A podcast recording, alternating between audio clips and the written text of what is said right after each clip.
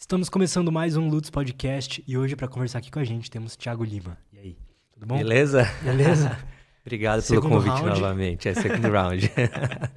Obrigadão aí por ter... Sei que sugeriu, né? Mas eu gostei pra caralho de trocar ideia da, da última vez, então vai ser bom demais.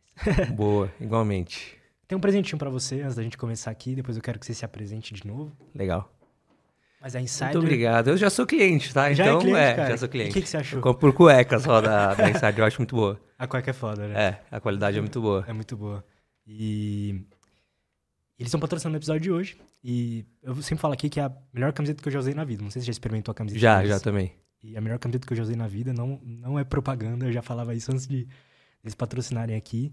E não amassa, não desbota, é anti-odor. é, tem um sistema lá que ajuda a regular a temperatura. Então, ah, sei lá, faz o teste. Você aí que tem interesse, é, vai lá, pega uma camiseta e depois me diz se eu tô mentindo ou não, tá?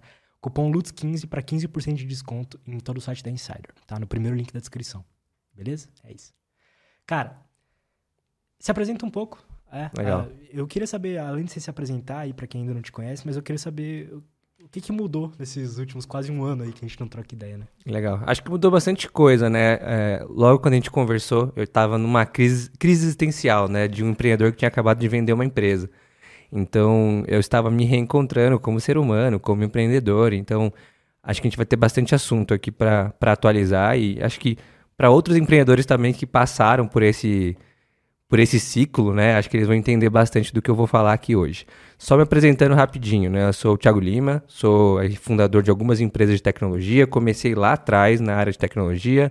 É, minha primeira empresa de tecnologia eu fundei aos 17, comecei como programador aos 12, mas na última empresa, né, na qual eu mais tive sucesso, chamada Link API, eu a fundei em 2017. Né? Essa empresa se tornou a maior plataforma de integração da América Latina. Né? É uma empresa que expandiu para mais de 15 países em três anos. Enfim, é, foi um, um boom aí na área de developers. Então, os nossos usuários eram os developers. É, e a gente foi adquirido no final de 2020 aí, em uma transação de mais de 100 milhões de reais por uma empresa de Big Data e inteligência artificial. Depois disso, a gente tinha um outro objetivo, né? Logo depois da transação, de fato, a gente juntou e somou forças para ser a primeira Deep Tech, que é uma empresa extremamente técnica, a fazer o IPO nos Estados Unidos. Né? E de fato a gente conseguiu esse feito. Né? A gente fez aí o IPO em Nova York, né? em Nasdaq, e foi um grande sucesso, porque de fato foi a primeira empresa Deep Tech que fornece tecnologia de ponta aí para o mundo, uma empresa global, mas feita do Brasil. Né? E a gente fez um IPO valendo aí um bilhão de dólares na época, então foi um super sucesso aí, um case e um ciclo super bem sucedido. E aí depois disso, né, eu decidi é, entrar talvez no meu sabático, né, como muita gente recomendou, só que eu não aguentei ficar parado. Então o meu sabático foi trabalhar com educação e compartilhar conhecimento, que é o que eu tenho feito hoje. Né? Mas, enfim, a gente vai ter bastante assunto aí. Cara, dito isso, né? Como é que foi? Eu não lembro se eu te fiz essa pergunta da última vez, mas. Como é que foi esse esse período sabático, assim, sabe? Como é que foi? O que, que, que você sentiu ali? Porque eu sinto que eu também, se eu ficasse parado um ano, eu não, eu não conseguia. Não conseguiria ficar parado de verdade. É, é bem complexo, porque quando você está criando uma empresa e você está vendo as coisas darem muito certo, o que, que você faz? Você bota o pé no acelerador. Né? Então você intensifica as suas ações porque você está tendo uma, uma recompensa ali. Você está vendo que as coisas estão crescendo, né? Então você fica ali 24 por 7 naquilo. Quando você vende a empresa, você passa o controle da sua empresa, naturalmente, né, você não toma mais todas as decisões. Né? Por mais que você mantenha a sua autonomia em grande parte, você tem agora outros acionistas, outros controladores, investidores, entre outras coisas. Né? A empresa ganha um corpo muito mais profissional e com investidores. Então, o que, que acontece na prática? Aquela velocidade que você tinha, aquela intensidade que você tinha, ela tem que começar a ser estabilizada né? para jogar um novo jogo. E aí já começa seu sabático, porque você que trabalhava num ritmo frenético começa a entender que muitas coisas não dependem mais de você, que não adianta você ir lá e falar com fulano numa sala que as coisas vão se resolver. Você tem uma governança ali para tocar e para conversar numa reunião de conselho. Então as ações começam a se prolongar, o que é natural quando uma empresa, uma empresa chega nesse tamanho de um bi de dólar né? Enfim, a empresa se profissionaliza e as coisas acontecem dessa forma. É algo mais estratégico, É. mais lento. É, é um jogo diferente, né? Você vai trazendo muita gente boa para a mesa e muita gente boa às vezes cria complexidade de pensamento. E normal. Então você tem que aprender um novo jogo. Ali já começa um pouco a ter uma fricção de pensamento, porque você estava muito acelerado, agora você precisa botar o pé não no freio, mas desacelerar um pouco, para olhar para frente de uma maneira diferente. Né? Antigamente, você, quando ainda mais no, nos casos que são solo founders, né? no meu caso que é um empreendedor que, que basicamente fundou a empresa meio que sozinho, né? Você ainda é muito operacional, você gosta ali de se mergulha ali junto com a operação. Quando você começa a ter uma estrutura de governança muito maior, você tem que olhar de forma muito mais estratégica, é o que você está falando. Então é quase fazendo uma analogia que você está nadando, você tem que olhar para cima e ver, opa, peraí, para onde eu estou indo? Quais são as pedras que estão no meio do caminho? Então, é, muda bastante a mentalidade de como é que você roda as coisas. E aí, depois que você vende a empresa, enfim, depois que você faz o IPO, é, você começa a pensar, tá, qual que é o próximo passo? Dito que uh, o supra-sumo do empreendedorismo é fazer o IPO, né? Acho que 99% dos empreendedores pensam isso, né? O IPO é a estágio mais difícil de você chegar como empreendedor. Só que, uh, por ser tão difícil, você nunca acha que vai chegar tão cedo. E eu acabei chegando aí com 30 e poucos anos. Então, é, quando eu cheguei, basicamente falei, tá, mas e agora? O que, que eu vou fazer na minha vida? Né? O que, que é o próximo passo? Qual que é o próximo objetivo? Qual que é a minha próxima meta? E aí eu tive que fazer uma reflexão interior, né? E aí o meu sabático aconteceu, né? Mas meu sabático não foi padrão igual as outras pessoas que às vezes vão viajar ou coisas do tipo. O meu sabático ele foi no pensamento, o que, que eu consigo filtrar e fazer só as coisas que eu realmente quero. Vou tirar tudo de atividade que eu não quero fazer, vou terceirizar isso, contratar uma infraestrutura, é, assistente para aquilo, para aquilo, e vou só dar aula, que é uma coisa que eu sempre gostei, por ser formado em filosofia, minha família toda de educadores, e aí surgiu minha nova empresa agora, que está fazendo parte desse sabático. Só que eu vi que você também tem vontade de criar novas empresas, né? Quer se eu não sei se é software, mas quer voltar para esse universo mais escalável, né, cara? Sim, sim. É, é, é, acho que é natural também. Assim, você, quem tá acostumado, é igual o lutador, né? Eu tive minha na minha vida pregressa, eu fui lutador e assim, você sempre fica com uma vontade, e se eu voltar, né? E como é que seria? Porque você tem saudade, de certa forma, daquela vida mais de adrenalina, né? Então, empreender é isso, é uma adrenalina que preenche. Quando você para com esse ritmo, seu corpo começa a pedir. Como assim? É, é como se o seu corpo se sentisse ocioso de você não trabalhar tanto. Então, esse é o grande perigo, às vezes, de você pensar no curto prazo ou de construir uma empresa muito rápido. Né? No longo prazo, seu corpo começa a sentir falta de algumas coisas e talvez ele sente falta mais da adrenalina de você estar ali na linha de frente de uma empresa do que necessariamente no processo de construir uma empresa, que é um processo chato, é um processo maçante, é um processo burocrático. Construir uma empresa não é algo simples mas o que diverte às vezes é a adrenalina de dar errado, né? O risco que a gente assume como empreendedor, às vezes é a parte divertida, é meio sadomasoquista ali o negócio. Então, o meu corpo ele acaba dando esses estímulos, então eu tenho que preencher a, as minhas agendas com alguma coisa que fica me estimulando. Então, por isso eu sou tão ligado a esporte, por isso eu, eu sou uma pessoa extremamente ativa na minha vida, principalmente intelectualmente, porque se eu ficar parado, o que eu percebi é que eu fico ou maluco ou para baixo. Ponto. O que, que, te motiva, assim? Você falou da adrenalina na, na, no empreendedorismo, mas quando você vai criar uma empresa, quando você vai criar um produto, por que que você faz aquilo? É, é, é pela criação em si? Pela parte burocrática, com certeza não é, né? mas é pela criação em si, é pelo exit, é, é por quê? Legal. Essa, essa é uma bela pergunta que eu, eu Talvez não tenha uma resposta tão objetiva, mas eu vou te falar o que, que eu tenho sentido. As empresas que dão certo, geralmente, elas partem de algo muito mais interna do empreendedor do que externa. O que isso quer dizer? Muita gente me pergunta, Tiago, como é que eu tenho uma boa ideia? Né? E eu falo, é, geralmente faz muito sentido você ficar atento às novidades do mercado, às tendências, conversar com pessoas para entender para onde o mercado está indo, para onde o dinheiro está indo, mas as boas ideias, elas partem de dentro, da intencionalidade do empreendedor. Dele pegar aquela dor e sentir aquela dor. É ter uma empatia por aquilo e falar, eu quero resolver aquilo. Então, vamos pegar o caso da Link API. Eu era um desenvolvedor que tinha sofrido com o mundo de integrações durante toda a minha jornada de, de desenvolvedor. Então, eu sabia muito daquela dor com profundidade e eu sabia exatamente o que os meus usuários sentiam. Então, foi uma coisa que teve uma conexão ali com o business e partiu de dentro. Eu confesso, eu vi mercado, vi uma série de coisas, mas não foi isso que moveu eu criar aquele produto. Foi muito algo de dentro. Aquilo me incomodou, aquilo foi algo que não, não, não tá certo o mundo ser assim, não tem uma plataforma de integração para dev. Entende? Então, é, eu acredito que é esse a motivação do empreendedor. Ele se identificar com alguma dor e sentir que ele tem capacidade cognitiva, lógica, econômica, enfim, entre outras, para resolver aquela dor para mais gente. O, quanto de uma empresa que não dá certo tem a ver com o cara não, não ter sentido a dor na pele, sabe? Ele, ele vê lá que é uma oportunidade de negócio e vou fazer, mas ele não necessariamente é tão empático com aquela causa. Eu acho que bastante pelo fato de que para uma empresa dar certo, o empreendedor, ele mais uma vez, ele tem que estar conectado para se sentir persistente com o motivo daquilo, né? porque empreender em grande parte dá errado, as probabilidades mostram isso. Dito isso, geralmente quem dá certo é quem persiste mais e quem age com inteligência durante essa persistência. Então, se você não está conectado com aquilo, você vai desistir logo. Né? Você vai pegar o primeiro é, problema que acontecer ali e falar: não, é, essa dor aqui não, não faz sentido.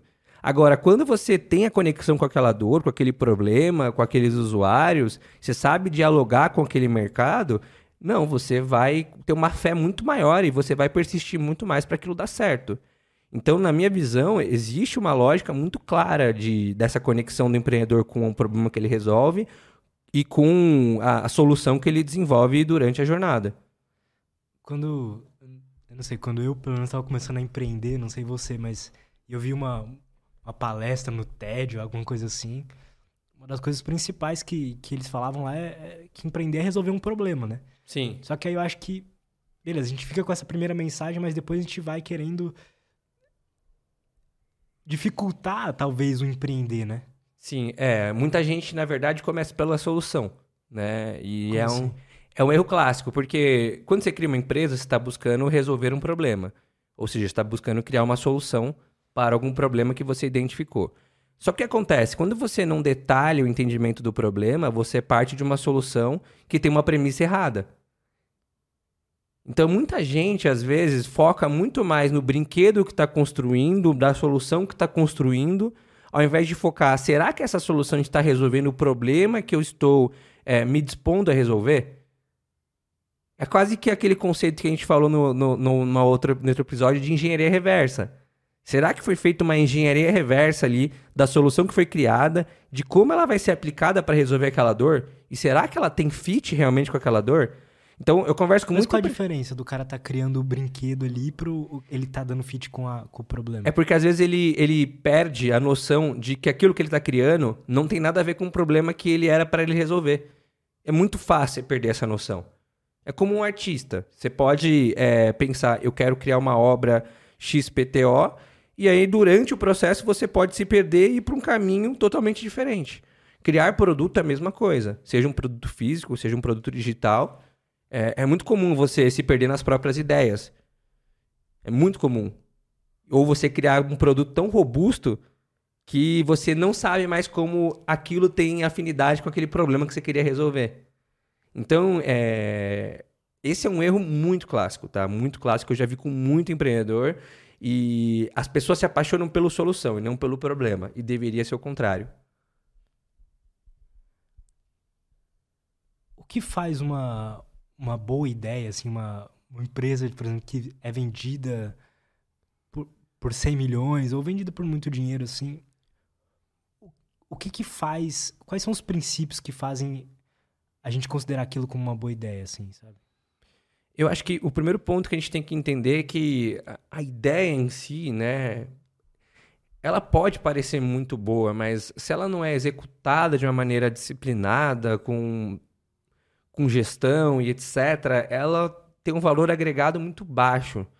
Porque a dificuldade não está em ter uma ideia, e sim de ter profundidade naquela ideia a ponto de você executar bem o plano. E aí, interessante. E aí que tem o gap do ser humano em executar bem o plano. Né? Executar bem o plano é saber dizer não para coisas que não fazem sentido. Então, eu vou dar um exemplo. Na indústria de software é muito comum você quer criar um produto e aí vem um cliente grande e fala para você: e se você criar essa funcionalidade? Só que aí você se distrai. E aí você tinha uma tese de criar um produto para resolver, por exemplo, relacionamento com o cliente, mas ele quer resolver relacionamento de contrato. E ele faz você mudar o seu produto. Você perdeu a trilha que você está criando do seu produto. Então é muito comum isso acontecer quando você está criando algo digital, por exemplo. Você vai começando a receber feedback e se você não sabe compilar esses feedbacks, interpretar aqueles feedbacks e ser fiel à sua tese, você acaba se perdendo. Então, querendo ou não, ali é, o ato de, de empreender está totalmente interligado com, com o desenvolvimento pessoal do cara. Mesmo. Muito, absolutamente. Assim, absolutamente. É, tanto é que grande parte dos investidores mais é, alto nível, eles analisam muito mais o empreendedor do que necessariamente a ideia.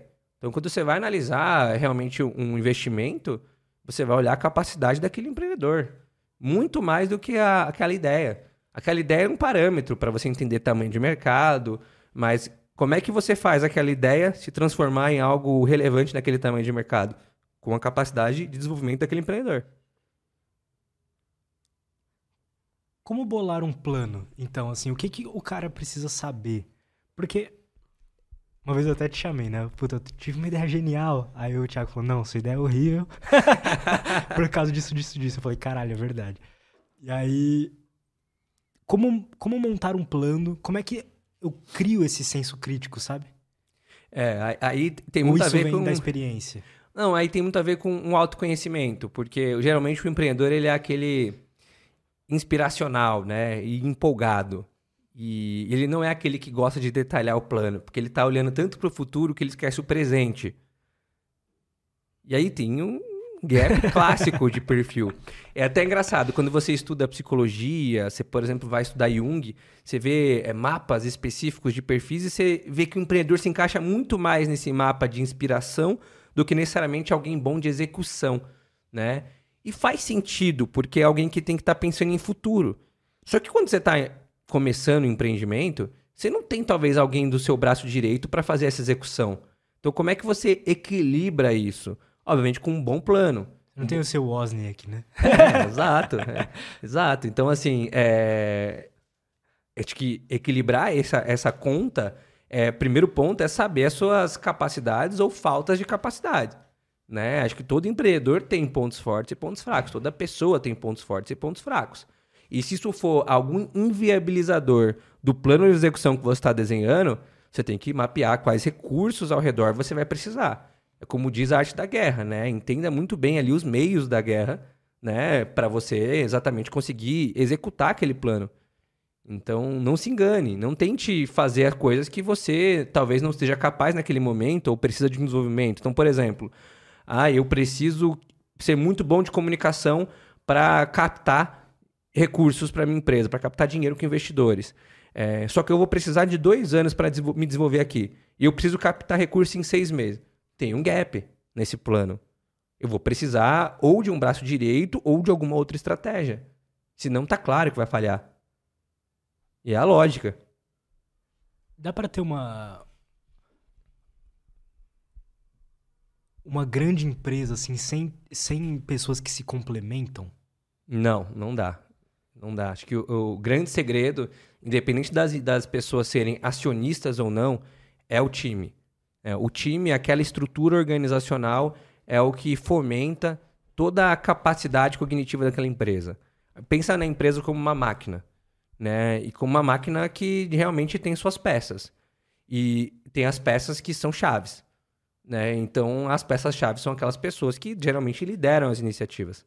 Né? Óbvio, algumas são substituíveis, a grande parte são substituíveis, algumas mais difíceis de substituir. Então, se você pensar na empresa como uma grande máquina, você começa a entender um pouco mais desse conceito. Sempre vai faltar uma peça-chave. Sempre vai ter demandas que vão surgindo ou que você planejou que surja, que você vai ter que complementar o time. Então, tudo tem a ver com a estratégia que você desenha. Você consegue aplicar filosofia e, e, psicologia, as coisas que você gosta de estudar também no, na sua gestão ali, no, no, seu negócio? Sim, hoje eu consigo fazer de forma muito mais natural, porque eu já estudo filosofia há mais de 10 anos. Mas no começo eu me forçava bastante, até através das aulas. Quando eu desenhava as aulas de filosofia, comecei a dar as aulas de filosofia, em desenhar elas em cenários corporativos porque isso, de certa forma, Como criava. assim? Então, por exemplo, vou dar uma aula de ciência política, né? Falar de Maquiavel. Tá, é, ética e moral ou ciência política de Maquiavel. Qual cenário eu posso pegar aqui similar que aconteceu né, e encaixar nessa tese aqui de pragmatismo consequencialista de Maquiavel? Então, eu fazia isso. Então, como eu já Isso é dou... massa. É, isso é muito legal. É, psicologia. Ah, é, eu quero ter uma cultura XYZ na minha empresa. Então tá, qual teste psicológico aqui, enfim, eu posso utilizar, né, de mapa comportamental que vai me ajudar a filtrar as pessoas com esse perfil que eu tô querendo. Ah, Thomas Kilman. Então tá bom, vou criar aqui, vou criar uma automação de candidaturas onde eu vou mapear as pessoas que têm fit com essa cultura. Então, eu- tudo eu consigo adaptar. E quais os conceitos mais interessantes pra você, assim, que você mais tá gostando de estudar, de aplicar, de psicologia, de filosofia? Olha, os conceitos são muito amplos, assim, mas uma coisa que eu gosto muito, assim, é a minha especialidade, é o conceito de epistemologia, né, que é a teoria do conhecimento. Então, eu consigo ver eh, na epistemologia uma, uma sinergia muito forte com o processo de inovação, por exemplo. Né? A gente se pergunta muito como é que surgem os novos conhecimentos. E quando você começa a estudar a teoria do conhecimento em filosofia, você começa a entender várias coisas, né? Que tudo ali é parte ou de um processo eh, de indução, de dedução, eh, entre outras coisas. Então você começa a pegar a base de como é que as coisas na ponta começam a funcionar e se fica muito mais completo. Ou, por exemplo, Como Quer- assim? Explica melhor o que é epistemologia. É, epistemologia, como eu disse, é a teoria do conhecimento. Nada mais é do que o estudo de como é que é a nossa capacidade de pensamento, quais os limites de pensamento humano, entre outras coisas. Então, é uma das principais frentes dentro da filosofia que estuda esse tipo de coisa.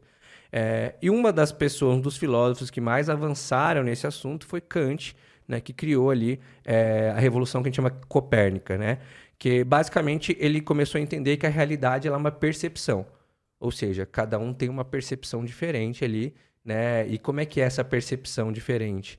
Né? É uma junção entre o que a gente consegue deduzir, raciocinar e o que a gente consegue induzir. O que, que é essa indução? É um método científico. Quando você quer testar alguma coisa, você não fica fazendo aquele método sequencial. Uma vacina, por exemplo. Como é que ela faz? Você faz uma amostra, você testa em várias pessoas.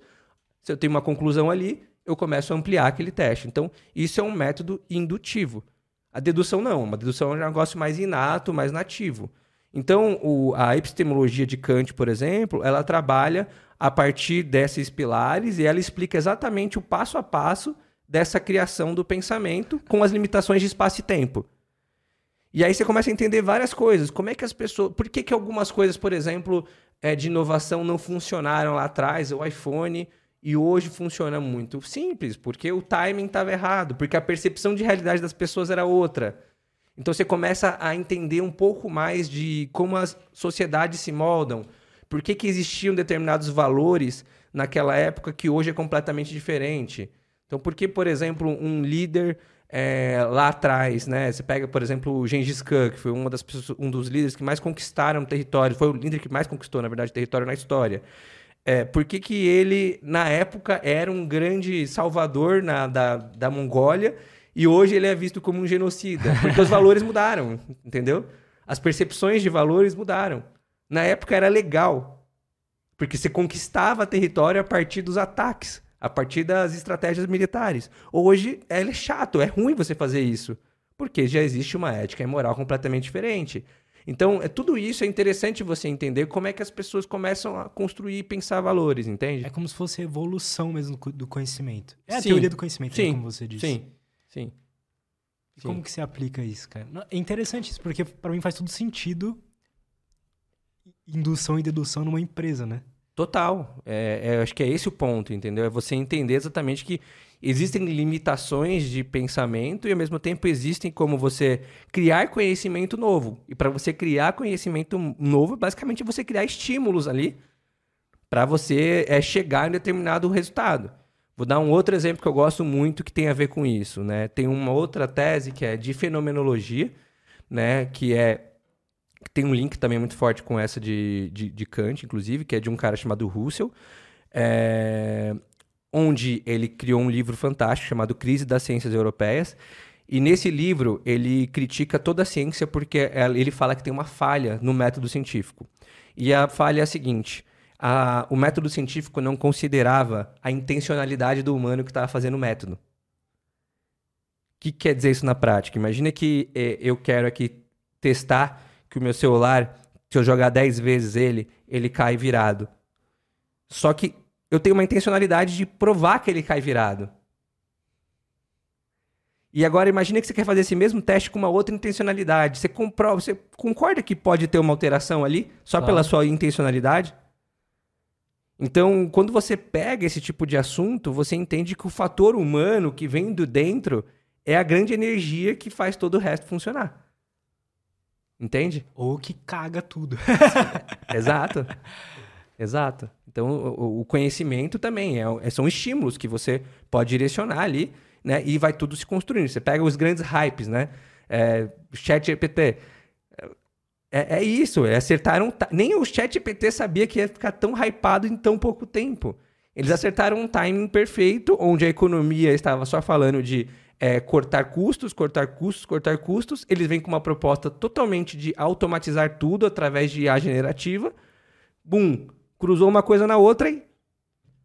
Vou lá, entende? Mas então... será que se eles lançassem chat GPT em outros momentos não daria tão hype assim? Não, não daria. Não daria. As pessoas não estariam preparadas para receber ou para entender. Que doideira, né? E é muito foda. é muito foda. Eu, quando você veio aqui a última vez, eu acho que eu tava criando um canal no YouTube tentando automatizar ele ao máximo. E na época não tinha o chat GPT, né? Mas já tinha IA generativa de imagens e tal. Sim, o DALL-E já existia. É, já. já existia. Então aí eu comecei a fazer thumb com aquilo e deu muito certo. E aí hoje, imagina, com o chat GPT, cara. Eu ainda não testei. Eu não vi ninguém fazendo, tipo, um canal dar certo, automatizando com, é, roteiros e tal.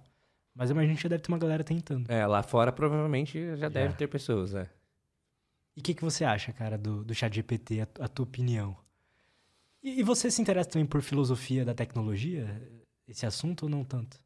Me interesso bastante. A filosofia já debate tecnologia há um certo tempo, não do, do jeito que a tecnologia é hoje, mas, é, mas a tecnologia como uma forma de moldar a sociedade, né? Porque se debate muito o que, que muda o quê? O humano muda a tecnologia ou a tecnologia muda o humano, né? Então tem um debate forte sobre isso. Né? É, acontece que para a neurociência é os dois, né? Então, a partir do momento também que a gente está criando tecnologia, que a tecnologia também está criando humano, né? Porque a gente está recebendo inputs ali. Total. Então, me interesso bastante sobre esse assunto, mas é um assunto complexo que pouca gente sabe de fato o que, que vai acontecer.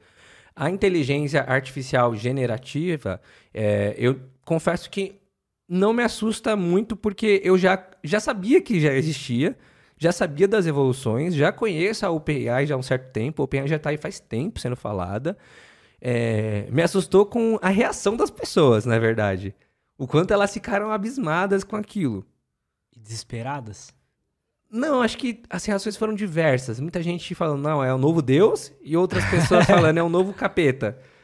Né? Então fica uma discussão enorme. E aí, enfim, tem muito lobby também. Quando um assunto ganha esse corpo, movimenta tanto dinheiro como o ChatGPT, começa também a havia muita notícia que você não sabe. Que, que será que isso está acontecendo? Não está acontecendo? Aí você vê Nossa, lá. começa a ter interesses, né? É, cara? É, exato. Começa a vir interesse de governo, de bilionário. Aí começa a cara, para qual caminho isso está indo? Então, assim, na minha visão, o ChatGPT é mais uma tecnologia, como todas as outras, é, que sim vai revolucionar, da mesma forma que o Google revolucionou, enfim. Mas que para nós, a gente nem percebe. Assim, o hype ele aconteceu, daqui a pouco tá todo mundo utilizando. A OpenAI tá aí, ganhando corpo, ganhando corpo, ganhando corpo. Daqui a pouco tá natural, a gente nem percebe, já tá tudo é, embedado nos nossos aplicativos, né? Então você vê a Microsoft colocando no Bing e o Bing sendo é, utilizado em várias outras coisas que não estavam antes. Você vê as parcerias querendo surgir, então Samsung cogitando tirar o Google do, dos dispositivos para colocar Bing. Então já vê muita coisa acontecendo. Fato. Então, assim, é, as coisas vão fluir e vão acontecer. A gente vai estar tá usando e nem vai estar tá percebendo.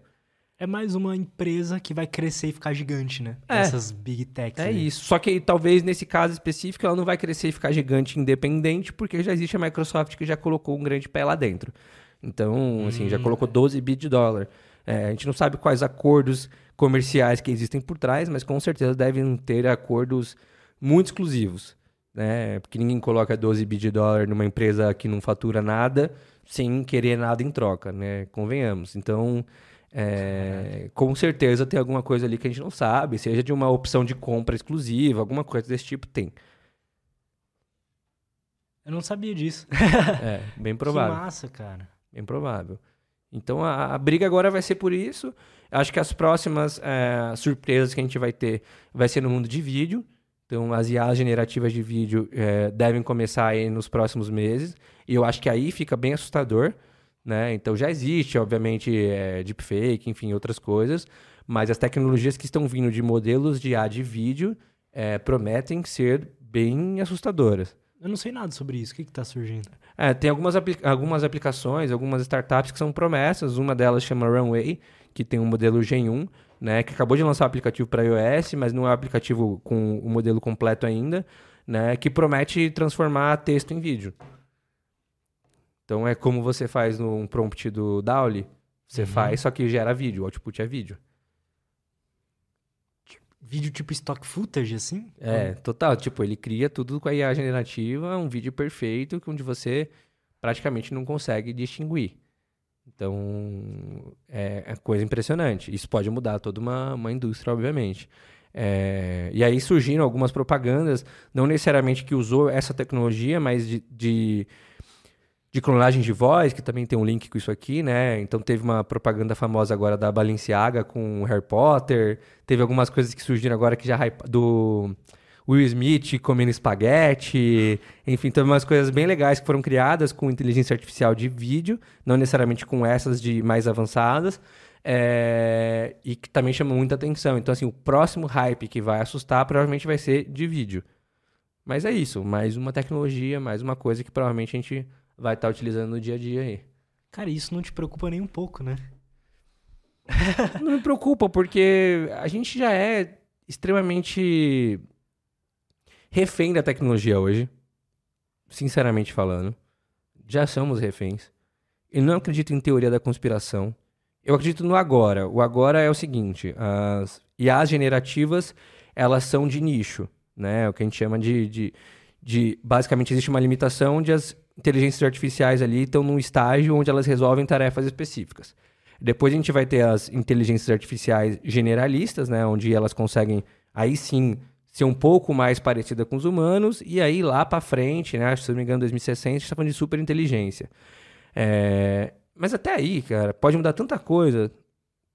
A tecnologia errou tudo praticamente que, que se propôs. Quem acertou que ia ter a generativa agora? Então, assim, o presente é, é o que temos agora.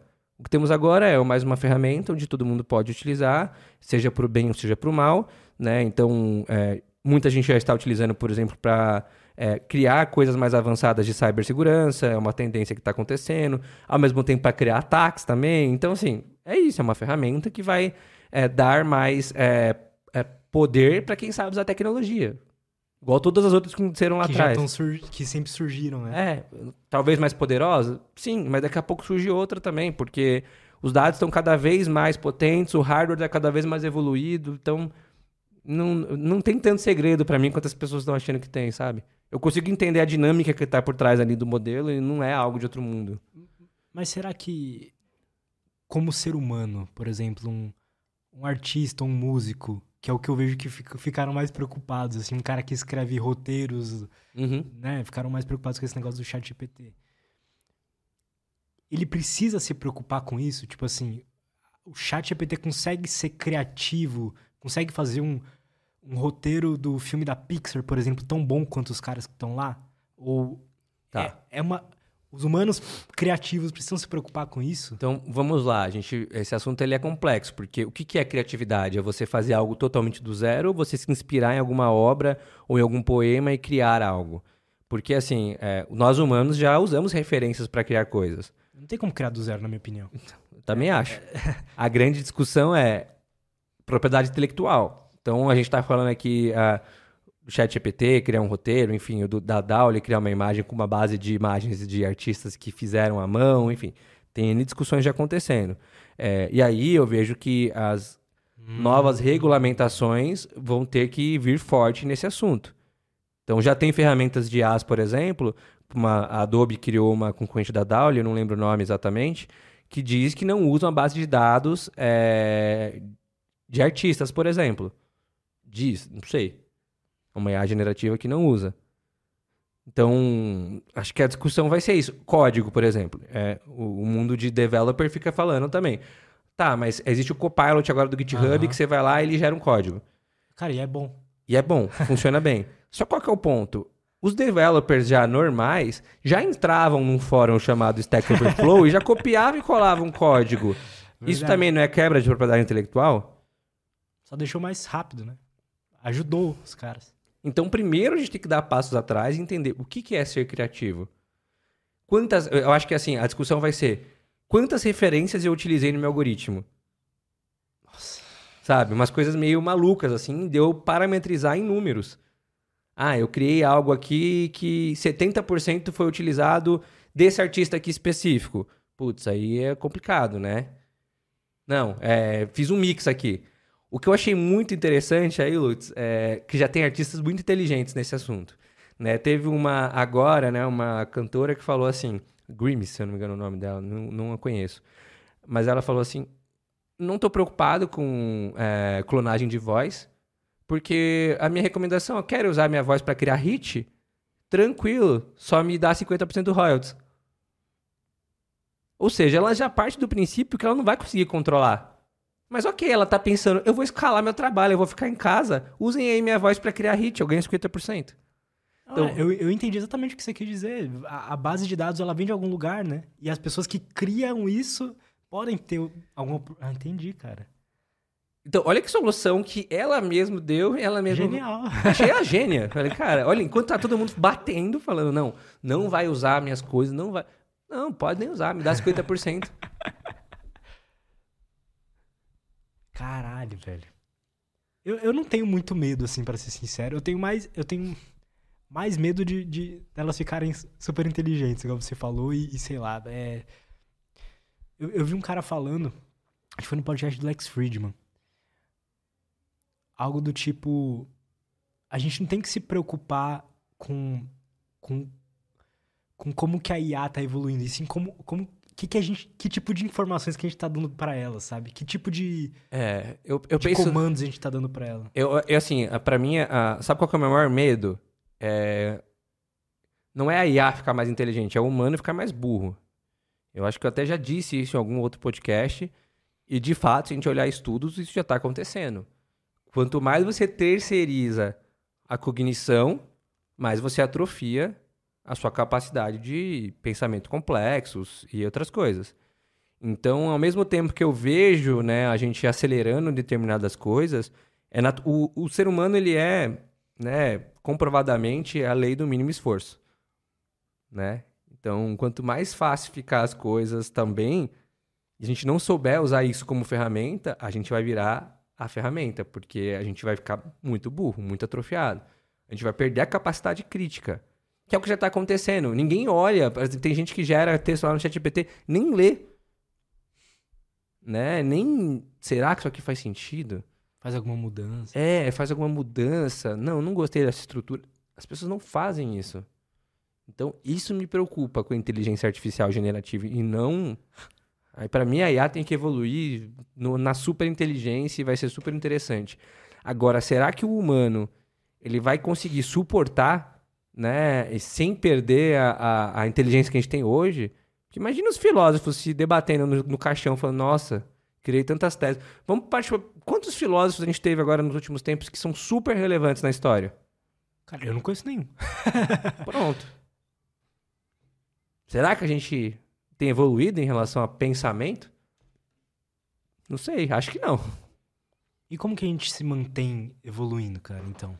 Eu Como- acho que teria que mudar toda a estrutura educacional para uma estrutura mais focada no crítico. Né? E aí no crítico é, podem gerar coisas à vontade. Eu vou ensinar a você ter pensamento crítico do que é gerado. Entende? Você é um filtro de, do que é bom e o que é ruim ali, né? É. Você ensina as pessoas a fazer curadoria. Ótimo isso. Sim, essa é a minha leitura. Eu sei que em alguns lugares isso já está sendo debatido, algumas escolas, inclusive, já estão fazendo testes desse tipo. E, e é o caminho, cara. Se você olhar os grandes filósofos, eram grandes críticos. Né? Onde eles olhavam alguma tese e criavam uma antítese, né? Então, Provocadores, né? É, grandes provocadores. Então, a gente perdeu muito isso, né? Então, a gente poderia usar essa grande onda de novas tecnologias que geram coisas. Eu, será que isso aqui faz sentido? Vamos analisar? Nossa, eu vi um caso esses dias que me deixou triste. Eu vejo lá os haters nos seus stories e falo, caralho, como tem gente ignorante e mal educada. Eu acho que o que me incomoda mais é nem o cara ser burro, é às vezes ser mal educado. Aí um amigo meu que estuda hipnose, estuda assim, realmente vai a fundo nos artigos e tal.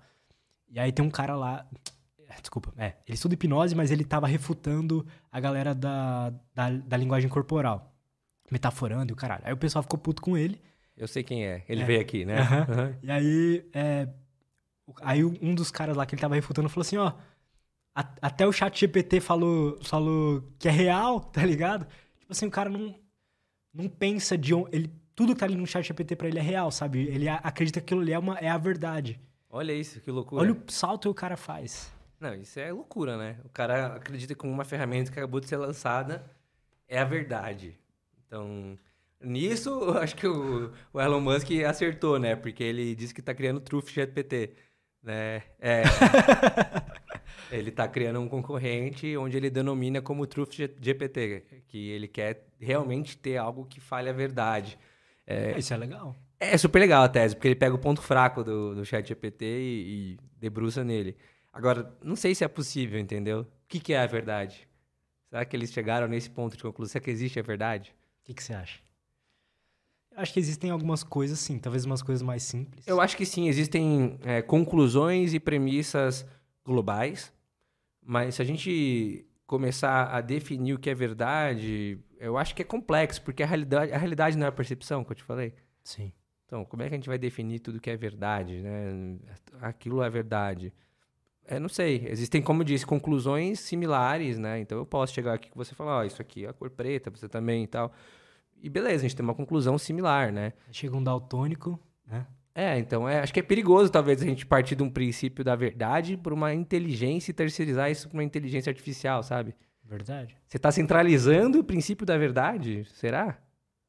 Você vai perder todo o debate e a capacidade humana de, de democratizar o pensamento porque você vai ter uma fonte única da verdade? Faz sentido? E, e que dados que eles trairiam, né? Só em artigo científico duplo cego lá que os caras falam. É, exato. Então, é, é, é algo complexo, sabe? Então, não sei se dá para simplificar tanto quanto as pessoas estão pensando, sabe? É, é só você pensar, os próprios criadores, né, do ChatGPT não sabem muito bem o que esperar. Eles estão surpresos com as coisas que estão acontecendo, então imagina a gente que está usando. Mas eles estão surpresos com a repercussão ou com a Com o habilidade? comportamento do modelo. Entende? Eles estão aprendendo junto com a gente, então... É meio louco, mas é verdade. Deve ser legal você ter criado algo assim, né? É, E ver uma. Não pelo É, tamanho, mas sim. ver uma, uma criança ali, né, praticamente. É. Um ser, cara. Você acha que é um ser? Não, ser acho que é muito forte, mas é, eu acho que é um, é um negócio super interessante que tá tomando o corpo, assim, que tá criando um organismo ali, né? É, é complexo a gente dizer, assim. É, o, o que me satisfaz, talvez, Lutz, é, é voltar lá atrás, que a gente tava falando de intencionalidade, é onde um chat GPT não tem intencionalidade, né? Nós humanos temos. Talvez essa seja a maior distinção que a gente tenha, né? A gente pode acordar amanhã com uma vontade de tomar açaí. O chat GPT não vai acordar amanhã querendo tomar um, chat, um, um açaí, né? Então, talvez é, isso mude bastante coisa, porque a gente tem alguns impulsos de querer mudar o estado do mundo, né? De querer mudar determinadas coisas do lugar. O chat GPT, querendo ou não, ele é passivo ali de esperar alguns comandos nossos. Então, é, isso ainda me deixa super confortável com o assunto de não me deixar nenhum alarde. Vai começar a ser preocupante quando ele começar a ter intenções, né?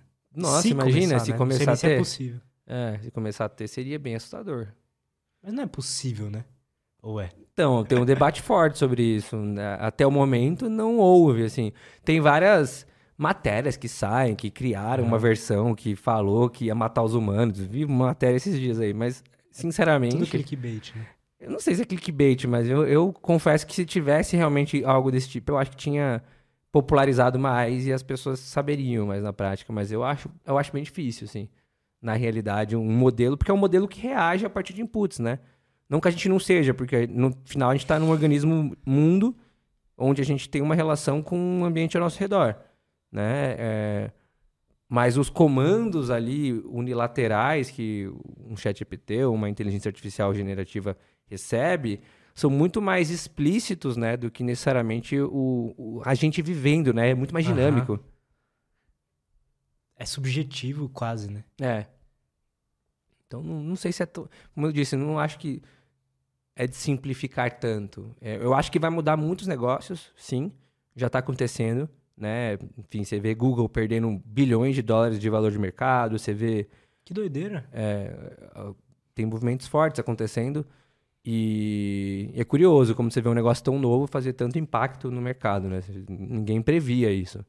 Por isso que eu falo, nem os melhores analistas do universo falaram que em tão poucos meses, o, uma notícia recente, que o Google perdeu em um dia 55 bi de dólar de valor de mercado simplesmente pelo fato da Samsung cogitar trocar o Google como buscador oficial pelo Bing. Então, olha o impacto que um chat GPT está fazendo por trás. Então, ninguém imaginava, obviamente, né? Senão, não tinha nem mais investidor o Google, né?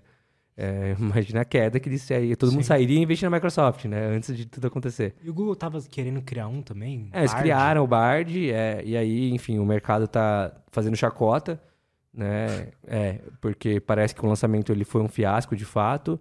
É, os próprios funcionários não acreditaram e soltaram para a imprensa que o negócio era um mentiroso patológico. É, saiu uma pesquisa que fizeram com funcionários do Google e os próprios funcionários disseram que ele era inútil e mentiroso patológico. Nossa. Então, Deve ter sido uma decisão de algum cara meio burro lá dentro. É assim, segundo algumas conversas que eu tive com pessoas do próprio Google, é, eles tomaram checkmate dos clientes grandes. Ah. Que falaram, você não tem isso? Então vou fazer com a Microsoft. E aí eles falaram, vou ter que lançar. E aí lançaram antes da hora e aconteceu isso. Então, enfim, mas isso é boato, não tenho confirmação, boatos internos do Google. É, enfim, é complexo. Um erro humano que se deu pela, pelo medo, ansiedade. É, não sei se nem se é erro, talvez eles recuperem, sabe? Eles, talvez eles tinham que dar essa resposta mesmo, talvez foi algo assertivo, que podia ter sido pior, que você não tivesse. Não dá para saber, Nossa. é uma hipótese. Cara, sabe o que eu admiro, assim, vocês, empreendedores fodas? Parece que a cabeça de vocês cria um monte de, de node, assim, sabe? Um monte de, de caminhos. Que na hora que você falou, eu falei, cara, eu nem pensei nisso, é verdade. É, é, é. Quando você empreende, você começa a criar um pouco esse mecanismo de simular hipóteses, né? Porque é o maior taxa de risco que você pode ter na sua vida, né? Acho que quando você vai crescendo é, é curioso, né? As pessoas acham não, mas quando você cresce uma empresa o risco diminui. Na verdade, o risco aumenta, cara. Por quê? É... Porque a sua relação de risco ela você começa a ter mais funcionário. Geralmente você tem menos percentual da sua empresa e a proporção de risco ela pode ser maior. É óbvio que você no estágio inicial tem menos a perder. Então você pode ter 100% lá de uma empresa pequena, com 10 funcionários, e ok, quebrei essa empresa. Agora imagina você quebrando uma empresa de um bi. Caralho. Você tendo, sei lá, 5% dessa empresa. A sua taxa de risco e a sua proporção de recompensa, às vezes, não é factível. Por isso que eu sempre falo para qualquer empreendedor saber fazer a relação de risco e recompensa. Isso é básico. Como que é, é isso? É, basicamente, você faz uma conta de quanto risco você está tomando para quanto tipo de recompensa. Porque se a recompensa começa a ficar muito baixa, opa, para de tomar risco. É a mesma lógica do mercado financeiro. Né? Risco é volatilidade alta, quando você não tem previsibilidade de nada. Então, é, uma empresa muito grande, onde você tem vários fatores externos, várias variáveis, vários acionistas e tudo mais, cara, você tem um risco altíssimo ali.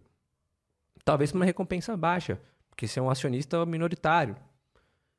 Então, talvez, obviamente, existem vários outros casos, enfim. Tem gente que prefere ter 1% de uma empresa de um bi do que, enfim, na matemática, sim. Mas agora, vou dar uma outra provocação matemática. Você acha que é mais fácil você vender uma empresa de 100 milhões ou uma empresa de um bi? Quantos compradores você acha que tem com uma empresa de 100 milhões? Quantos compradores tem com uma empresa de um bi? Então, você está vendo que essa relação de risco e recompensa não é tão simples de uhum. você criar uma dinâmica na cabeça de um empreendedor? Por isso que eu falei da adrenalina. Quanto mais você vai crescendo a empresa, cara, você vai ganhando uma adrenalina meio doida. Você vai ficando mais alucinado. Por isso que muito empreendedor fica esquizofrênico. É uma jornada tão louca que você só quer saber daquilo. E quando você larga de vez e vai viver uma vida normal, seu corpo não responde, fala, não, opa, não, você tem que ficar, voltar a ser louco. e motivado por o quê, né? Tipo assim, tudo bem, você vai ser motivado a, sei lá, vender uma empresa por 20 milhões. Sei lá, você sozinho vender uma empresa por 20 milhões. Você não precisa de mais nada, né? Tipo, mas você não, já... mas você não, você não é motivado por isso porque é tão distante entre você criar uma empresa e vendê-la. Você não consegue planejar com step by step. Você consegue ter uma fé de que você vai fazer uma consequência positiva financeiramente falando. Mas é. Você nunca acha que você está perto, essa é a verdade. Você nunca tem dimensão de que você está perto. Porque às vezes, até quando você está perto, parece que você está longe. Porque uma negociação de venda, por exemplo, pode durar um ano, dois anos, entendeu? Então é um negócio que pode te dar mais frustração do que outra coisa, tá? É, o, o, ponto é, né? É essa questão, acho que ser alimentado pela adrenalina mesmo. E esse é o perigo. É a mesma coisa de esportes radicais, cara. Como é que você explica pessoas é que colocam a vida em risco que nem maluca? Coisas que podem eu MMA, a mesma coisa. Eu amo MMA, amo luta. É uma adrenalina enorme você entrar no ringue. Você fica viciado naquilo. Tá certo ou não? Depende do ponto de vista. Ah, é um ponto de vista que você quer viver intensamente, você quer ter uma vida é, para ser reconhecido ali como um guerreiro, tá super legal. Mas você quer ter a longevidade? Você quer ter o qual, qual que é o seu objetivo? Entende? Então, por isso que é, é, tão importante você ter uma clareza exatamente de qual caminho você quer perseguir, até como um empreendedor mesmo, né? Porque isso muda seu estilo de vida. É que, é que eu vejo uma galera, aí me corrija se, tipo, se eu se tiver errado, mas assim, que já meio que planeja para vender a empresa por um bi, sabe? Já sabe que ela vai valer um bi. Existe isso mesmo? Existe, mas dificilmente acontece. É... Ela pode valer, mas entre valer e alguém comprar é uma outra história. Tá. Entre Entendi. valer alguém comprar e esse dinheiro da compra ir para o empreendedor é outra história. É um jogo muito mais complexo do que parece. Existem muitas transações que acontecem no mercado que não é full transaction. Então, eu conheço muito empreendedor amigo meu, por exemplo, que teve a empresa comprada por 300 milhões e foi 5, 10 milhões no bolso dele. Por N motivos estrutura da transação, percentual que o empreendedor tinha. E aí fica, talvez, pro ego dele, foi sensacional ter uma empresa que valeu 300 milhões. Uhum. Mas será que no íntimo ele ficou feliz por ter feito uma empresa durante 10 anos para ficar com esses 5, 10 e ter tomado um risco gigantesco? Provavelmente, se ele tivesse sido executivo, ele teria ganhado mais. É. Com menos risco. Feito uma forma de lançamento lá. Para um curso, é. Pois é. Entende? Porque quando penso, eu penso assim em empresa, em, em em software, eu acho que, pelo menos para mim, o que me motivaria é criar algo foda. Tipo assim, é criar algo que eu, pela minha percepção, acho aquilo que é um bom produto, sabe? Que é um produto ali. É, é quase que ver a empresa como uma obra de arte, sabe? É, é, é isso que eu ia falar. Eu acho que existem tipos de empreendedores que se encantam com coisas um pouco diferentes. É, eu, por vir do mundo de software, eu vejo que os empreendedores do mundo de software, eles se, se encantam muito com o intangível que é como se fosse realmente uma arte, né? É como que as pessoas enxergam. Não é um negócio que eu, um produto, eu não fiz um microfone, eu fiz um software com linha de código, entende? Então, você se empolga com a propriedade intelectual, com o desafio intelectual que aquilo te dá no dia a dia. A adrenalina está na construção, então você se vê realmente como um artista. Quem trabalha com produto físico, também dependendo do, do segmento. Então, ah, trabalha com, com commodity, é outra história. Uhum. Ele vai, tá um, vai ser um empreendedor muito mais focado em volume, escala. Eu, eu gosto muito de pensar, né? Eu, quando eu estudei filosofia, a gente teve uma aula da história da Ferrari e do, da, do Fiat, da Fiat, né? A Fiat comprou a Ferrari, né? Então, a Ferrari é a arte, é o estado da arte. O empreendedor que criou a Ferrari, ele pensava em cada detalhe.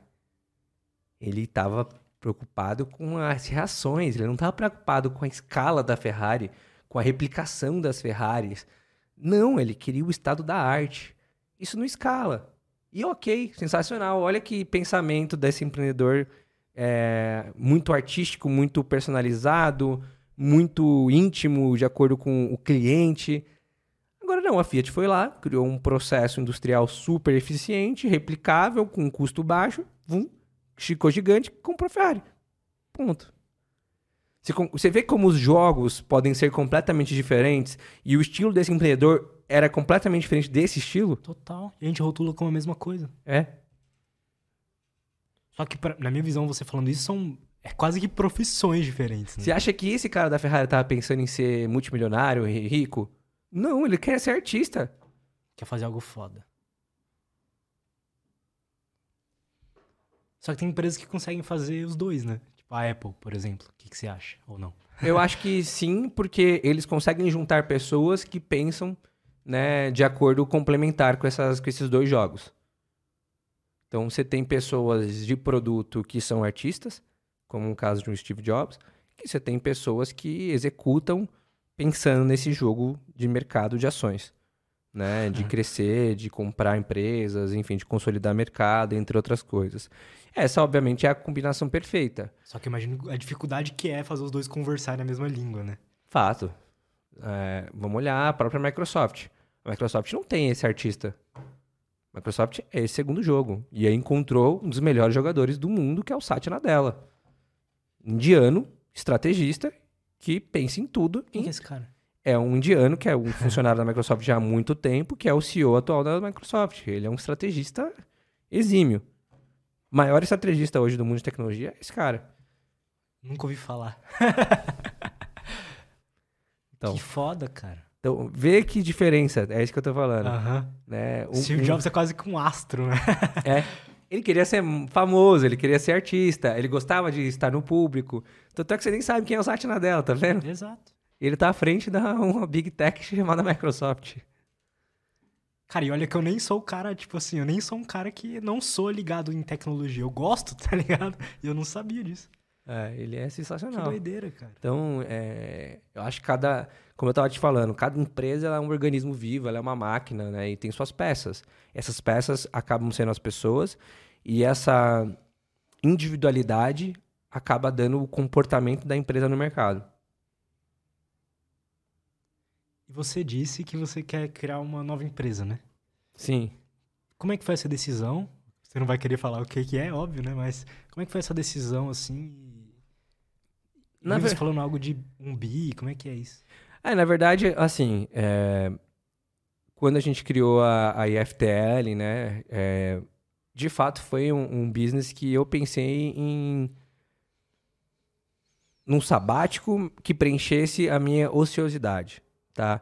É, voltando lá atrás, quando eu vendi a empresa, eu tive uma crise existencial enorme, né? Porque eu vim de periferia, onde eu tinha que trabalhar desde os 12 anos, numa maneira extremamente intensa, desde entregar panfleto até guardar carro é, na rua, né? E, então, nunca tive essa condição de, ah, tá, agora eu posso comprar o que eu quiser, a hora que eu quiser, e se eu não quiser trabalhar, eu não trabalho. Então dá um certo bug na cabeça. Falo, Nossa, mas e aí? E se eu não trabalhar, o que acontece? Então você começa a ver as coisas não mais como necessidade. Então, o seu, sua própria estrutura né, começa a mudar. Você começa a terceirizar as coisas que você não quer fazer, você começa a pensar, repensar algumas coisas. E aí entra num assunto muito complexo que é propósito, que é um assunto que ninguém nunca desvendou né, na história da humanidade. Que cada um acredita numa tese. E aí, se você ficar só pensando nisso, você entra num loop infinito, cara. Isso eu garanto. Eu não vejo muita praticidade em pensar em propósito. Não sei o que você acha sobre isso. Então, pensa você muito ocioso, sem nenhum projeto. Você acabou de vender sua empresa. todo mundo falando, vai descansar. Aí você vai descansar, a primeira coisa que. Tá, mas qual que é o meu próximo passo? Aí você pensa, Exato. qual que é o meu propósito? Aí me falaram, Thiago, tira um sabático, vai, sei lá, vai lá pra Europa, vai estudar arte. Aí fiz um monte de coisa maluca, diferente. E eu fiquei mais confuso. eu falei, nossa, cara, que vazio esse negócio. E óbvio, é sensacional você ter liberdade financeira. Tipo, não dá pra ser hipócrita. A gente vive num mundo capitalista. Né? Acho que um dos cortes que mais polemizaram no, no último foi um corte onde eu falei que é, é, dinheiro não traz felicidade, né? A thumb que vai chamar a atenção. E, e não é isso, as pessoas interpretaram de um jeito que elas quiserem interpretar. Né? Porque na prática. Cara, corte é assim mesmo. Corte é isso aí, né? É, Vocês não fazem de propósito. É, na prática, obviamente, dinheiro é extremamente importante para todo mundo. é, Só que o dinheiro é um meio, é isso que as pessoas confundem. As pessoas trabalham a vida inteira achando que o dinheiro é fim.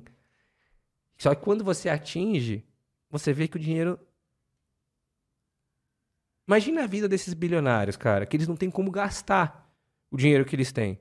Assim, que eles podem fazer o que eles quiser, a hora que eles quiser, que eles não Ter, podem. ter o que quiser no mundo. Se esse cara ficar em casa o dia inteiro, ele fica depressivo. Porque ele não ocupa a mente dele. Entende? Então ele tem que começar, ao invés dele ser demandado pelo mundo, ele tem que começar a escolher as coisas. E essa de escolher as coisas tem a ver com propósito. Porque começa a vir, cara, propostas de todos os lados, obviamente, quando você é bem sucedido. Muita gente começa a aproximar de você. E aí, ou você tem aquela reação de tipo, por que estão se aproximando de mim, né? Estão interessados? É, tem maldade? Não tem? E aí você fica nesse loop, nesse loop, nesse loop. E aí, é natural que você vai pensar em propósito. É, só que não tem uma resposta clara, ninguém conseguiu chegar numa resposta clara. Então, o que eu percebi na prática é que, ao invés de pensar em propósito, né? Por que não fazer uma coisa que é a seguinte? Porque eu não preencho minha agenda com só coisas que me satisfazem, me fazem muito bem. Isso me move para o significado da minha vida. Entende? Uhum. Ao invés de eu ficar tentando pensar numa premissa anterior que vai me drivar em todo o resto, Uhum. por que eu não penso o inverso? Vou fazer coisas que me satisfazem, que me, me preenchem. E nessa de me preencher, eu fiz uma listinha. Coisas que eu quero fazer, coisas que eu não quero fazer. E uma das coisas que eu mais gostava era compartilhar conhecimento. Então a IFTL ela nasceu com esse embasamento de propósito. Né? E aí ela teve um grande boom no mercado, a gente conseguiu crescer bastante como uma empresa de educação de nicho para a liderança de tecnologia.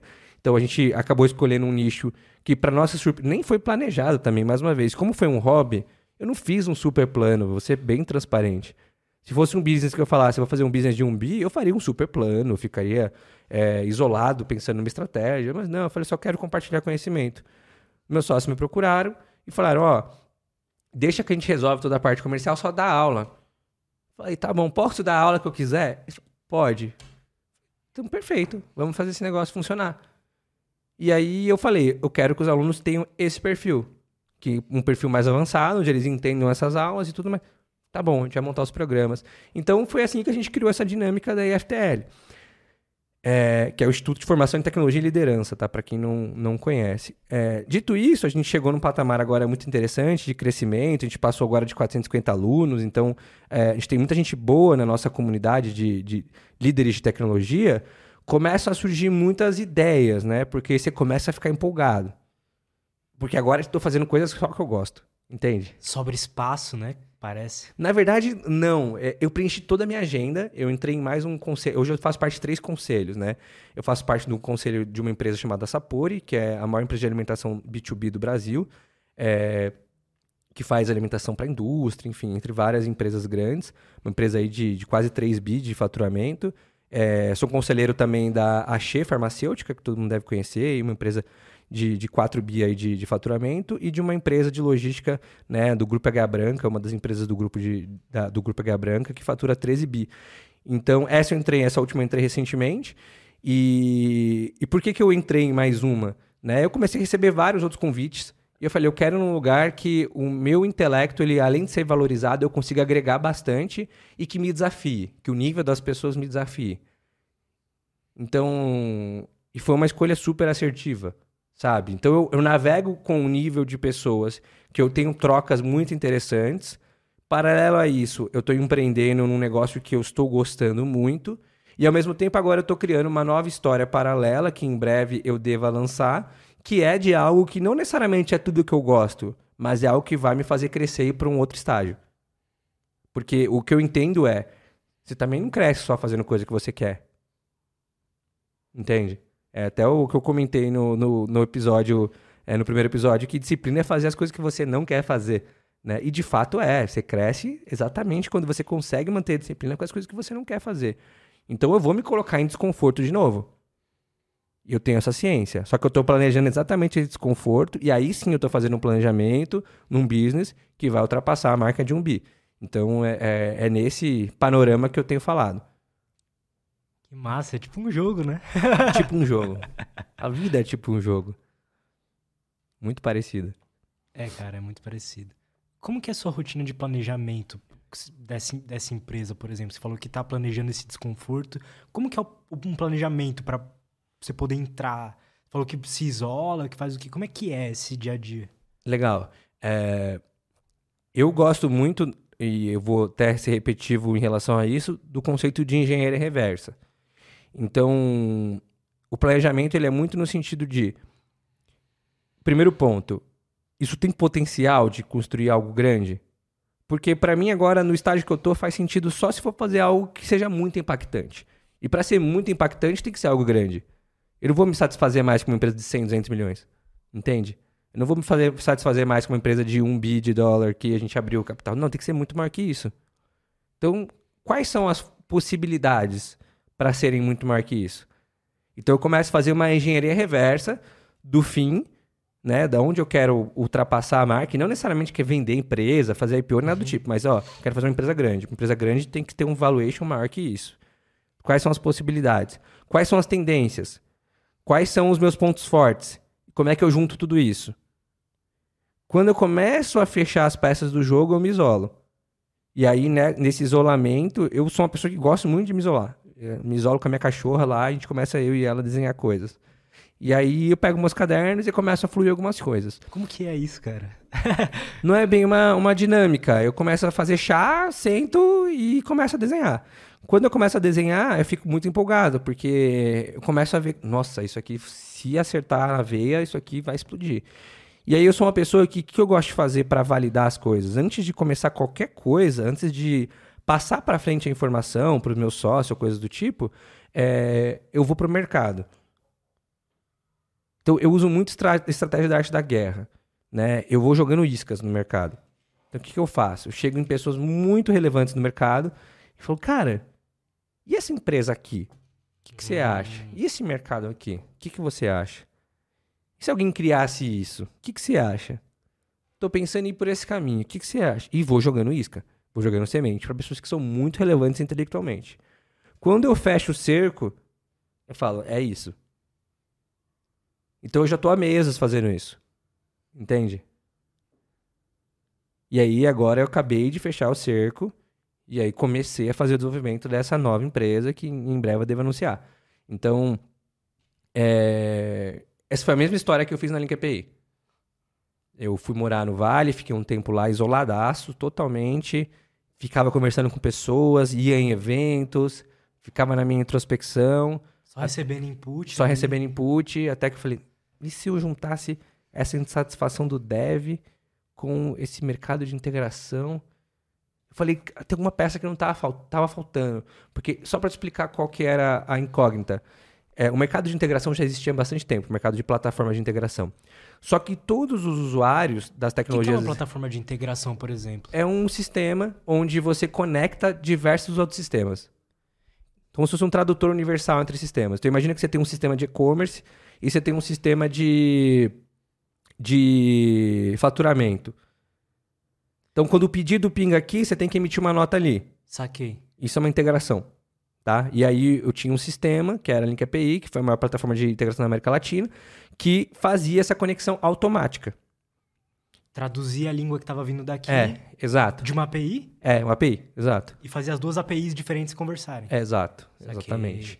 E aí eu ia, fiquei lá nos Estados Unidos e falei, cara, tem tanta plataforma de integração, por que, que nenhum developer, nenhum desenvolvedor gosta das tecnologias existentes? Aí eu ouvia muito desenvolvedor falando, cara, porque são tecnologias que não são feitas pra gente, são feitas pra vender pro CTO, mas o CTO não é usuário. Falei, tá. Como pode ter empresas tão grandes, gigantes nesse mundo de integração e o usuário ser insatisfeito? Essa conta não tá fechando. Aí eu entendi o processo de compra. Na verdade, as plataformas de integração vendiam para o CTO, né, o diretor de tecnologia, e o diretor de tecnologia obrigava o desenvolvedor a usar. Só que o desenvolvedor usava muito insatisfeito, porque ele foi obrigado. Eu falei, e se eu mudasse a lógica? E se eu vendesse para o desenvolvedor, o desenvolvedor vendesse internamente para o CTO, e o, e o desenvolvedor fosse um grande evangelizador do meu produto? Ele amasse meu produto. Aí eu fui falar com alguns investidores, os caras, tá louco, Thiago. Desenvolvedor não assina cheque, o cara não tem budget, o cara não tem dinheiro para pagar a plataforma. E eu acreditava muito nisso. Falei, cara, porque se eu conquistar o usuário, é muito mais fácil de eu entrar. E aí foi exatamente. A gente criou a primeira plataforma de integração Dev Friendly. E aí tinha o logo da Capivara, que o desenvolvedor gostava. Era tudo pensado por público dev. Ah, bem documentado. bem documentado, com SDK, né, que a gente chama Software Development Kit para o desenvolvedor, com linha de comando. Então, tudo que um desenvolvedor gostava estava ali. E aí a gente explodiu mundialmente por causa dessa estratégia. Ent- Entendeu? As peças não se... Quando eu olhei, eu falei, essa peça não está se encaixando. Como é que essa empresa, tinha uma empresa, né, que era líder, que foi adquirida por 6,5 bi de dólar. Líder desse mercado de integração. Eu falei, como que nenhum usuário gosta dessa empresa? E os caras são grandes. esta- Falei, Tem um gap aqui enorme, não faz sentido. Falei, eu vou primeiro ir nos clientes dessa empresa no Brasil. Aí, dito feito, foi essa estratégia que a gente fez nos developers. Usei o ponto fraco deles como ponto forte meu. Entende? Então, é, foi arte da guerra isso. Total. Cara, é muito interessante isso, porque é quase que como te- tem um, uma forma de pensar aí, sabe? Tem uma, alguma coisa. Você é o cara que sempre tem as ideias, né? Você conecta os pontos ali das empresas que você teve. Sim, é, a grande vantagem de você atuar em vários segmentos, principalmente como conselheiro, ou antes disso como consultor, é que você aprende e vira generalista. Você entende exatamente como a tecnologia vira um, um caso de uso em cada segmento. E aí, essa amplitude, ela te dá uma. o que a gente chama de interdisciplinariedade, né? Que é essa fusão entre várias disciplinas. O grande problema das pessoas de tecnologia é que elas só pensam em tecnologia. Elas não conseguem entender, por exemplo, o que é uma tecnologia aplicada no mundo de logística. O que é uma tecnologia aplicada no mundo de refeição. Entende? Então, a partir do momento que você quebra um pouco essa bolha e começa a pegar inputs de todo esse mundo de negócio ao seu redor, muda toda a lógica. Que é aquilo que eu estava falando do estímulo, que é aquilo que eu estava falando do- da teoria do conhecimento. Aham. É uma indução e dedução. Então, estar ali naquelas aquelas reuniões de conselho de diferentes nichos ali te ajudou a ter os insights dessa nova empresa. Sim, total. Eu me identifiquei padrões. Isso é muito massa, cara. E que padrões você identifica nas pessoas que estão nesses conselhos? Você disse que são pessoas in- extremamente intelectualizadas, né? Inteligentes. Como que é o funcionamento padrão? Se existe isso?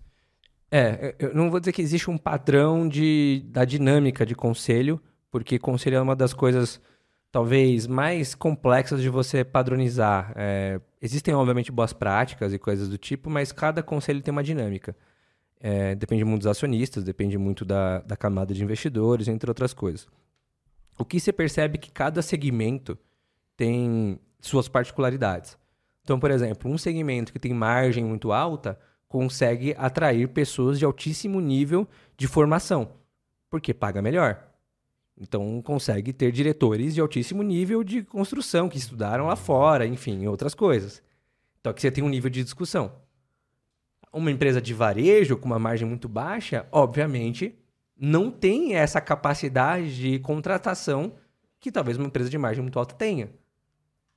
Então, o que você começa a perceber é que conforme o segmento, você tem ali algumas particularidades. Entende? Mas que ao mesmo tempo, né, tudo se trata de pessoas. Então, quando você entende as pessoas que fazem parte daquele jogo, as psicologias que estão envolvidas ali por trás daquele jogo, né, geralmente grande parte dessas empresas grandes são empresas familiares, tá? Esse é um ponto é, interessante de citar, tá? As fortunas estão centralizadas em famílias, principalmente aqui no Brasil, né? Você começa, por exemplo, a entender a estrutura familiar. Você já entende bastante coisa. Então, por que que tal, por que que funciona assim essas discussões? Aí você começa a entender como é que funciona a família lá atrás. Entende? Então, é, são pessoas. Que doideira. É, são pessoas. São pessoas. E mas o, o mais legal é que para você estar no conselho, você tem que ter passado por muita coisa. Então, não tem pessoas sem capacidade intelectual num conselho. Isso eleva o nível de discussão. Então, são pessoas muito respeitadas no que fazem. Então, já é um filtro muito interessante para você navegar e se provocar intelectualmente. Todo mundo estudou para estar tá ali. Né? Seja um, uma boa formação, ou seja, no seu mercado foi super bem sucedido, foi um ACO, enfim, alguma coisa do tipo. Então, é, é, esses são os padrões. Né? O nível, geralmente, de discussão ele é alto, mas existem as particularidades, como eu disse, por segmento. Saquei. Cara, podemos fazer uma pausa rapidinho? Claro. no banheiro já voltamos? Cara, e, e tendências, assim, tec de tecnologia, o que que tá rolando de interessante, o que que, que, que você acha mais legal? Legal. Bom, o que eu acho mais legal é uma coisa, o que tem rolando de tendência é outra, então vou, vou separar em, tá. em dois tópicos aqui, tá? É, o que eu tenho visto de, de, tendência, né, acho que tem muito a ver com, com a economia primeiro atual, né? É, a gente está passando num ciclo bem complexo em relação a, a dinheiro fácil, né? O que tinha antes, hoje não tem mais. Então era muito simples você fazer uma captação para desenvolver alguma tecnologia. É, hoje é muito mais difícil. Mas ainda existem nichos que começam a. que chamam a atenção ainda, né? Porque muita gente sabe que as coisas vão dar certo, ou porque fala muito bem com as demandas da economia, né? Como o caso da IA generativa. Então, tudo que tem envolvido IA generativa hoje, né, tem chamado bastante atenção. Então, cada vez mais, né, mercados vão ser invadidos por ferramentas de IA generativas seja um CRM, seja uma ferramenta de automação, enfim, seja uma geração de avatar. Então, é até chato entrar no Twitter por causa disso. todo dia você vê uma notícia diferente de alguma Big Tech desenvolvendo alguma coisa com IA generativa. Então, ontem, por exemplo, o TikTok também entrou na onda do Lensa, né? Eles vão fazer a geração de avatares por inteligência artificial generativa. Snapchat fez lançamentos recentemente. Enfim, então, é, essas coisas vão vão estar presentes aí nos próximos meses ou talvez anos aí, é, enquanto todas as big techs não tiverem suas é, IAs generativas, né, é, a gente vai ver esse tipo de notícia. Aí, dentro desse mundo de IA generativa, como eu disse, existem vários nichos e subnichos. Né? Como eu disse, de ferramentas específicas que vão usar IA generativas para determinadas coisas. Então, vem desde, por exemplo, é, eu vi um aplicativo que tem bombado para geração de playlist na Apple Music que usa o ChatGPT. Umas coisas assim. Então existem várias oportunidades em cima de IA generativa que no fundo, é, para todo mundo entender, as IA generativas elas fazem automação, né? Elas automatizam uma geração de algo e isso é economia, né? Então é o que eu tenho falado, né? Eu, eu paguei uma assim para testar uma nova que apareceu lá para mim no Twitter que era para gerar landing page e funcionou bem, cara. Eu fiquei impressionado até. Então assim, todo mundo vai agora para essa linha porque automatiza e é mais barato do que você ter uma pessoa. Ponto. E a generativa é uma das coisas do momento. Uma outra tendência que a gente vê forte, que deve ganhar muito investimento, é o que a gente chama de é, Immortality as a Service, né? que é investimento em biotecnologia é, ou em coisas relacionadas à longevidade. Né? Interessante. Então tem muita startup que está surgindo nesse setor né? para, enfim, aumentar a nossa longevidade né? E tem muita gente investindo na pessoa física. Por exemplo, o próprio CEO da, da OpenAI acabou de investir 180 milhões de dólares do próprio bolso em uma startup de biotecnologia essa semana. O que, você sabe alguma startup de exemplo, assim, o que, que ela faz? Tem várias, na verdade. Estou tentando lembrar de alguma e lembrar quem é o investidor. Mas é, vou dar um exemplo interessante. Pô, tem uma startup que bomba lá nos Estados Unidos que é a Oria Ring. Né? Uhum que é um anel onde te monitora a sua saúde, enfim, você tem vários detalhes ali de várias coisas, é, e você vai otimizando a sua longevidade a partir disso. Então, assim, esse tipo de ferramenta e de tecnologia vai ter muita demanda, né? É o caminho que a sociedade está tá indo. Então... Meu sonho um dia é ter participação em uma empresa dessas aí, que combina com meus conteúdos. legal, legal. Eu acho que é verdade, combina bastante. Se com... eu tivesse uma participação tipo do Ring ou qualquer outra coisa assim. Faz assim... todo sentido. É, a grande questão aí é que é muito difícil criar essas tecnologias no Brasil. É, exato. Tá? É, tanto é que não surgem aqui, a grande parte delas, né? É, por N motivos, que a gente pode citar depois, tá? Mas é, existe uma dificuldade grande do ecossistema aqui conseguir nutrir esse tipo de tendência, né? Porque quando a tendência geralmente exige mais capital, que é um capital para pesquisa e desenvolvimento. E a gente não tem nem capital e nem estrutura. Né? Então, enfim. É, bom, uma outra tendência que eu vejo forte né, é essa questão de fintech. Todas as empresas estão se posicionando agora querendo se tornar uma fintech. Também por uma questão econômica. Tá? Então, a Apple querendo se tornar banco, é, Shopify querendo se tornar também numa parte de pagamento. Então, todo mundo quer uma lasquinha da transação, todo mundo quer fazer parte do bolo do financeiro. Né? É muito legal você ter o, você manter o dinheiro da, da pessoa ali dentro de uma wallet, né? Então todo mundo percebeu que isso é um bom negócio, né? Então, obviamente, todas as big techs ou empresas de tecnologia que têm a possibilidade de fazer um pivô para questões relacionadas à fintech já estão fazendo. Então, essa é uma tendência forte, tá? É...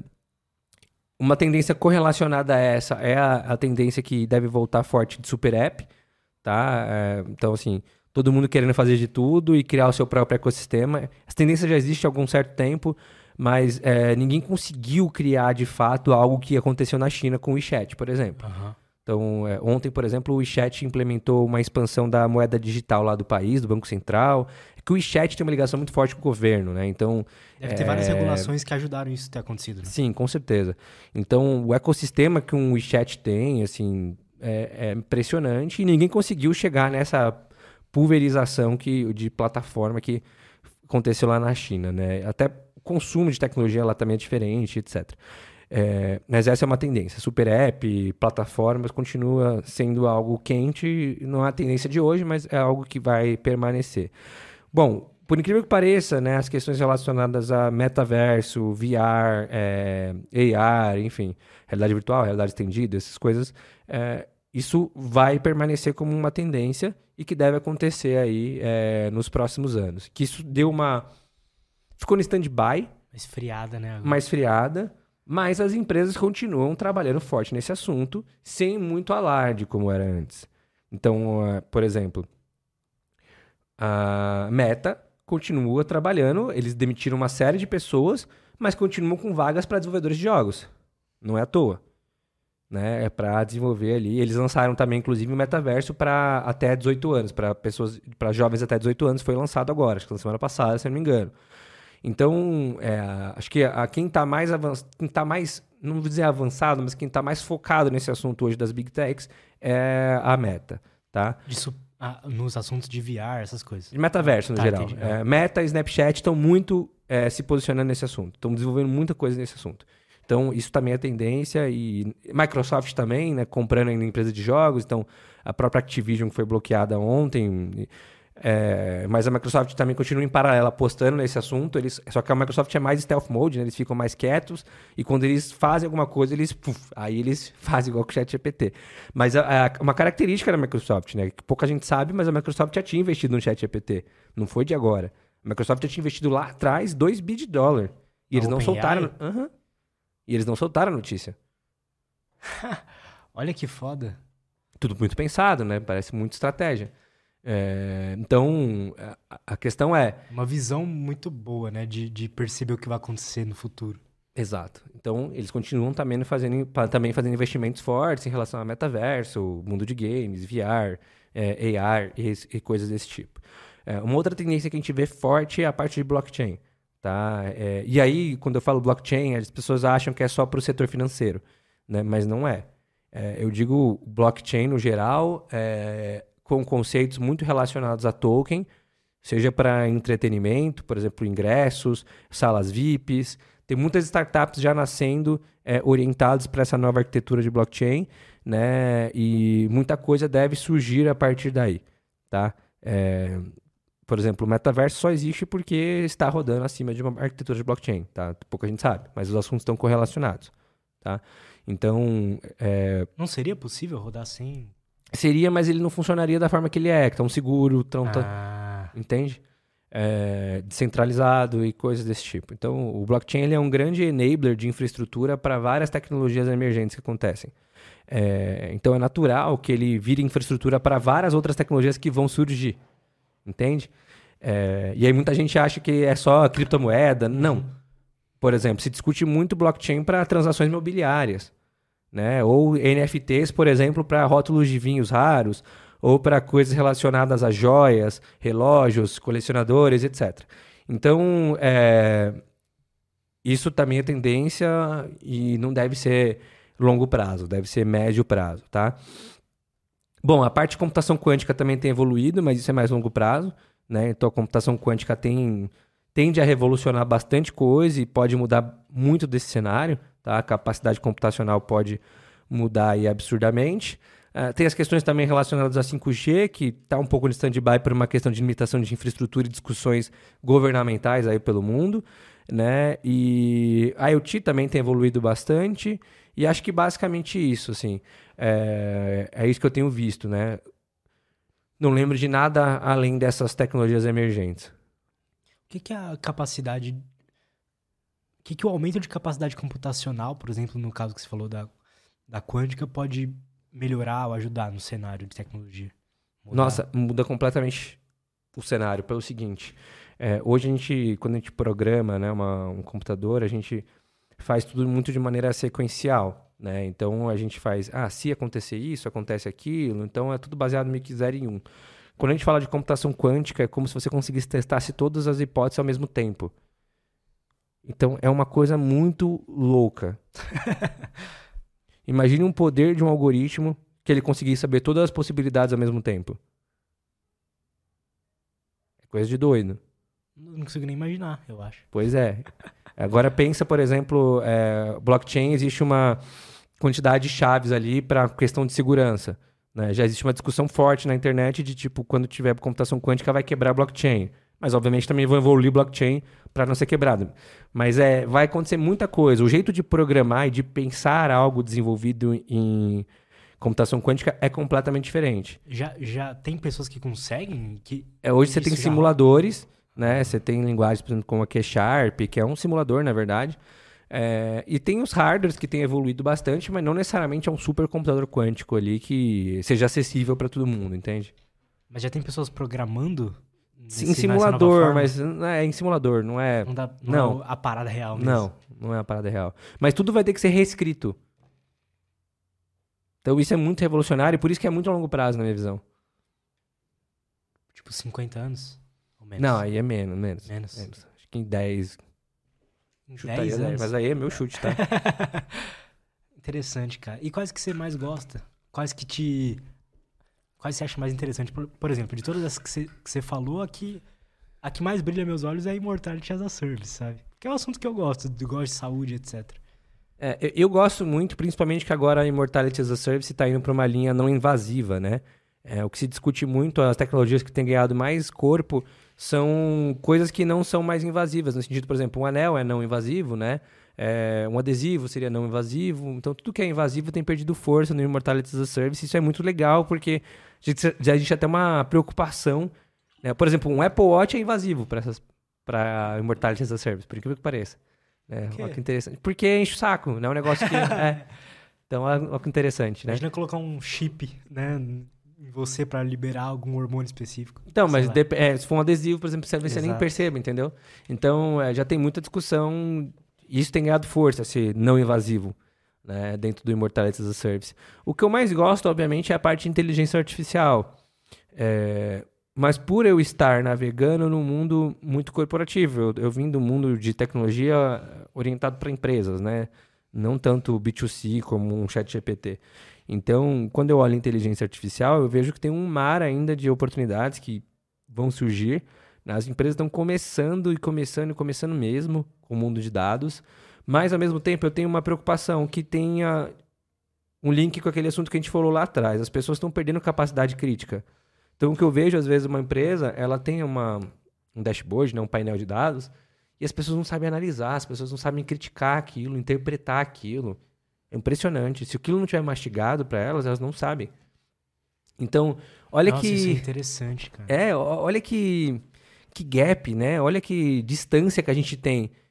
Ao mesmo tempo que a gente está falando de tecnologias mega avançadas, a gente tem pessoas despreparadas para interpretar o que essas tecnologias geram. Aquele dashboard super lindo, de nada adianta se não tem um cara inteligente ali, né? É. Então eu vejo tanta oportunidade quando eu olho o mundo das empresas é, gerando mais eficiência através de dados, automações, enfim, robótica e coisas do tipo, que, enfim, é, é o que eu mais gosto. Mas é também é o que eu mais compreendo com muito detalhe, é o que eu mais me especializei, então é natural. Sim. Eu, eu usei o, o ChatGPT, eu uso ele como uma assistente. É o certo, na É. verdade é o certo. ele gerou contrato pra mim, fez orçamento, escreve e-mail, É o certo.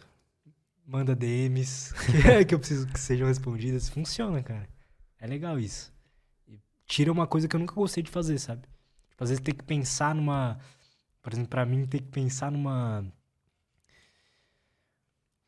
Numa politicagem, assim, na hora de responder um e-mail, Uhum. entende? Pra mim nunca funcionou. Aí eu jogo pra ela pensar pra mim e funciona. É, é, o- é o jeito certo de usar, é como assistente, né? As pessoas, o problema é que elas, ao invés de usar como assistente, utiliza como, a- como elas mesmas, né? Como elas mesmas deveriam fazer as coisas, né? Verdade. E essa substituição cognitiva que é o que me preocupa. Verdade. Cara, como é que a galera pode fazer pra te acompanhar, acompanhar seus conteúdos? Vai Bom. ter coisa nova na IFTL, vai ter coisa nova aí. Você vai ter novas empresas? Como é que, como é, que é? Muito futuro? dinâmico, né? Bom, acho que para me acompanhar é, é fácil, na verdade, eu posto diariamente aí no, no Instagram. Então eu tenho um quadro que é o Resumo Tech, onde eu atualizo as pessoas é, num formato de vídeo, né? E é um formato onde as pessoas conseguem entender tudo o que está acontecendo no mundo de tecnologia. Então tem sido muito legal para mim, tanto para o público. É, meu Instagram é thiagolima.tech, né, com TH. É, LinkedIn também eu utilizo, né? Tá um pouco mais parado do que o Instagram, enfim, pelos formatos mais modernos que eu tenho publicado. É, mas também é thiagolima.tech.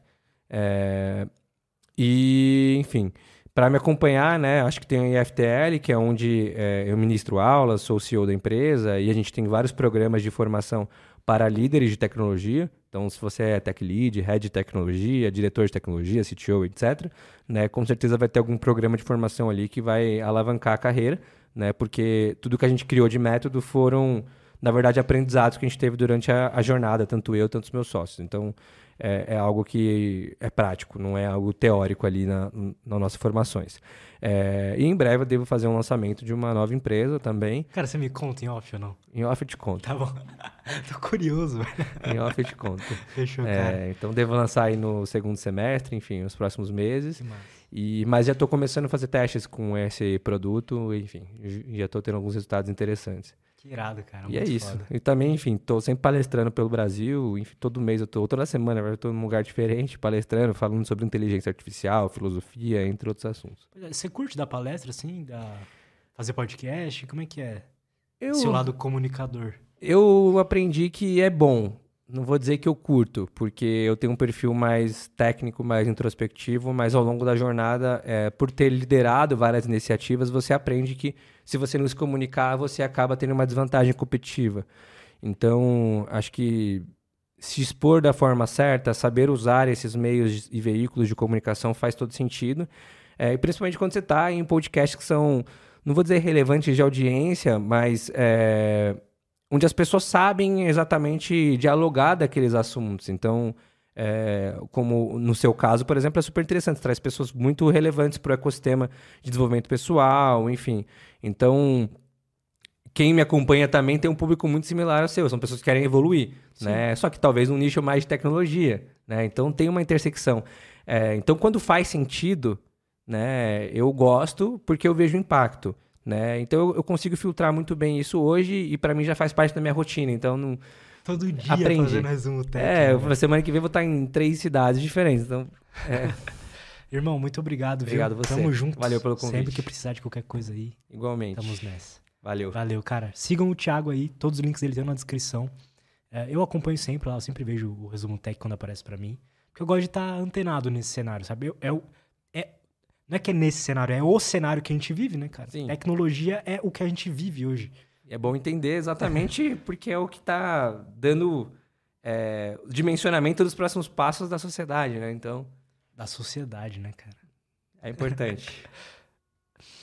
Muito obrigado, cara. Tamo junto. Igualmente. Valeu. Não esquece de se inscrever no canal, dar like nesse vídeo. E é isso. Até a próxima e tchau.